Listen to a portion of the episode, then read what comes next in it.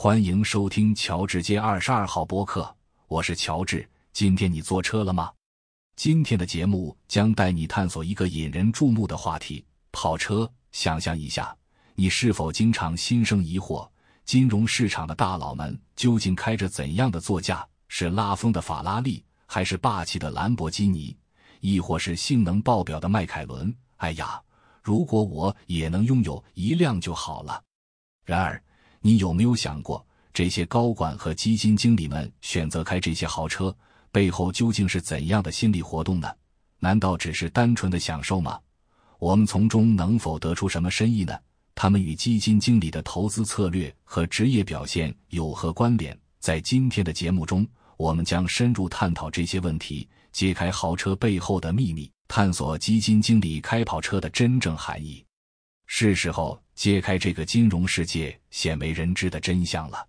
法拉利、兰博基尼和迈凯伦，他们不仅是跑车，更是一种生活方式的象征。对于高管和基金经理来说，拥有一辆意味着更多，可能代表着他们在职业生涯中取得的成功和地位的象征。当然，也不能完全排除父辈是拆迁户。跑车不仅是交通工具。更是一种社会地位的象征，展示了驾驶者想追求的品味和品质。法拉利则以其运动性能和优雅设计而著称，是汽车爱好者和赛车运动员的首选；而兰博基尼则以其独特而激进的设计和强大的性能而闻名，是奢侈品和速度的象征。迈凯伦以其在赛车技术领域的传统而闻名。每一款车都代表了技术上的巅峰和奢华品味。当我们看到基金经理驾驶一辆红色法拉利穿梭于繁华的城市街道上时，心里可能会冒出一些疑问：这究竟是一种炫耀，还是一种信号？这辆闪亮的跑车是否能够告诉是应该赶紧去买他们所管理的基金产品，还是避之不及呢？在本期节目中，我们将解开这个谜题。要了解这些，我们必须深入了解基金经理的心理世界。研究表明，购买一辆动力强劲的超级跑车，往往是一种追求刺激的表现。那种心跳加速、风驰电掣的驾驶体验，似乎与他们对高风险高回报投资的偏好不谋而合。因此，这辆车可能不仅仅是一种代步工具，更是他们性格中冒险和追求刺激的体现。寻求刺激是一种临床定义的人格特质，指的是寻求各种各样新颖、复杂和强烈的感觉和经历，并愿意为了这些经历而承担身体、社会、法律和财务风险。它已被联系到倾向于进行危险驾驶、极限运动、药物滥用甚至犯罪。其他能够判别此人格的高管个人特征还包括超速罚单、业余爱好、考取的飞行员执照。购买强大跑车往往意味着有意以激动人心的方式驾驶。从心理学的角度来看，暗示了一种追求刺激的倾向。相反，购买实用但不令人兴奋的汽车，比如面包车和五菱宏光，反映了对寻求刺激的厌恶。基金行业本身也是了解寻求刺激特质的一个重要实验室。在这里，基金经理们。采用各种复杂、动态且相对自由的策略，包括做空杠杆和衍生品交易。这样的工作往往吸引着那些寻求刺激的人，因为他们渴望从各种各样新颖、复杂和强烈的体验中获得满足。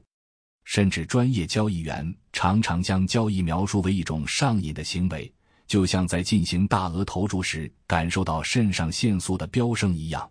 这得益于人类大脑中负责处理货币收益激励的奖励回路，竟然与可卡因相似。哎呀，刺激！这简直太刺激了。同时，对冲基金行业的有限透明度和监管监督，也可能吸引着寻求刺激的人，因为这意味着他们在交易行为方面的约束相对较少。不过，不少投资人对基金经理寻求刺激。对交易行为的影响持谨慎态度，他们认为基金经理购买性能跑车或从事风险较高的休闲活动可能会引起有关基金的警告。嗯，毕竟人做这么重要的工作还是需要冷静的。实证研究发现，受到寻求刺激的动机驱使，拥有强大跑车的对冲基金经理承担了更多的投资风险，但并没有取得更高的回报。他们的交易行为也更频繁、积极且非传统，并且偏爱类似彩票的股票。这些结果令人瞠目结舌。具体而言，购买跑车的基金经理承担了比其他基金经理多出百分之十六点六一的投资风险。尽管承担了更多的投资风险，但开跑车的基金经理并没有获得更高的回报。相比之下，选择开非常安全的面包车的基金经理每年的表现比其他基金经理高百分之三点二二。此外，开跑车的基金经理的增量风险也延伸到了基金运营领域，比如他们更有可能终止他们的基金，或者违反信息披露监管要求的行为，甚至被卷入民事和刑事诉讼。总的来说，这些发现从实证上验证了一些对冲基金配置者的建议，即避免驾驶豪华跑车的基金经理。结果表明。基金经理的车辆所有权数据为管理人员对金融和运营风险的内在和非经济动机提供了丰富的见解，这对养老金基金、捐赠基金和家族办公室等对冲基金投资者以及对冲基金招聘者、顾问和配置者具有重要的实际意义。这真是一个让人不得不深思的话题呀！在跑车的世界里，有些人可能选择开着跑车飞驰。